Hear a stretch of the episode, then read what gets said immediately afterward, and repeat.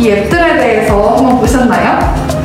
어, 지그재그, 응? 블렌디. 네. 아니요, 처음 들어요. 오. 저는 시, 시리본가는 아는데, 지금 이거는 최근에 나오는 어플이에요? 네, 맞아요. 아. 이제 20, 30대 어, 여성들이, 젊은 여성들이 많이 사용하는 앱인데, 11번가는 이제 옛날에 많이 옛날에. 사용했고, 음. 네. 그래서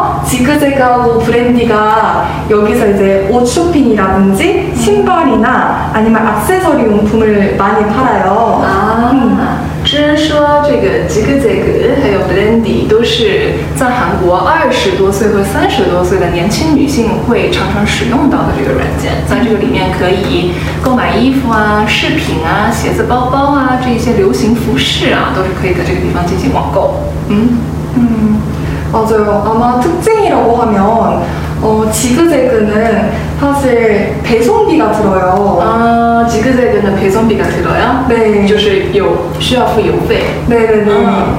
그래서 약간 부담되기도 하거든요. 근데 이제 지그재그에 이쁜 옷이 되게 많긴 해요. 啊，Zigzag 里面的那个漂亮的衣服很多。 네. 但是需要付邮费哦。啊，我们我好像淘宝，淘宝的话，大部分也是需要付邮费，但是也有很多商家它是给你免邮的。嗯比如说你呃消费到多少钱以上的话，是可以给你免邮。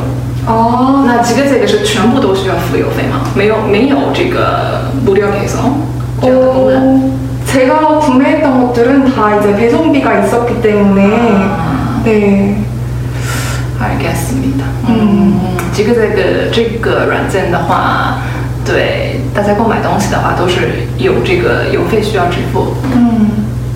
근데 이제 브랜디 같은 경우는 어, 브랜디도 이쁜 옷들이 되게 많은데 브랜드는 어, 무료 배송 嗯 하고 하루 배송으로 되게 인기가 많아요.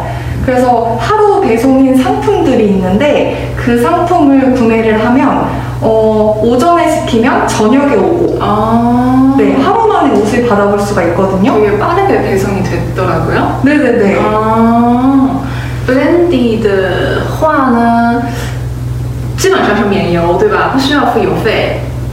어, 그 택배 비용이 거의 이게 지불하지 않아도 되는 거죠, 고객들이? 어, 여기서 광고를 할 때 무료 배송을 많이 광고를 음. 하더라고요. 근데 사실 저는 지그재그를 많이 이용해서 네. 嗯，OK。 Blendy 的话，跟这个这个相比的话，这边这一家的这个基本上啊、它是打的这个招牌是免邮费啊，然后呢，啊、唐一配送，唐一配送就是当天送达的意思，所以上午如果大家有有买这个网购的话啊，那下午或者是晚上的时候就能收到，或者是隔天就可以收到，所以它的速度非常快哦。 음, 맞아요. 음, 그리고 이제 한국에서 앱이나 쇼핑몰을 통해서 이제 옷을 고를 때 팁을 드리자면 어, 아무리 같은 옷이라도 쇼핑몰에 따라서 예, 네, 그리고 파는 사람에 따라서 그 가격이 천차만별이거든요. 음, 천차만별, 천차만별. 음, 네. 음. 그리고 사진상으로는 똑같아 보이는 옷일지라도 이게 파는 쇼핑몰에 따라서 미세하게 이제 디테일인 부분에서 차이가 날 수가 있어요.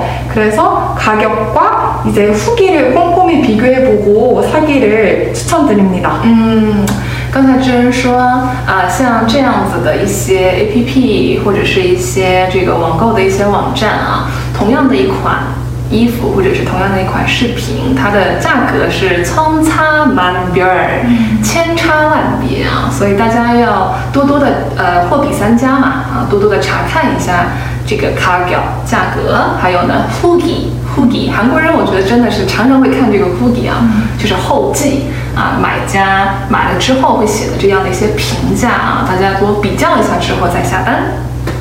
네. 그러면 다음으로 넘어가서 你身边的贴身韩语伙伴韩之，想学韩语，想考 TOPIK，想翻译韩语论文，想去韩国留学，就找韩之。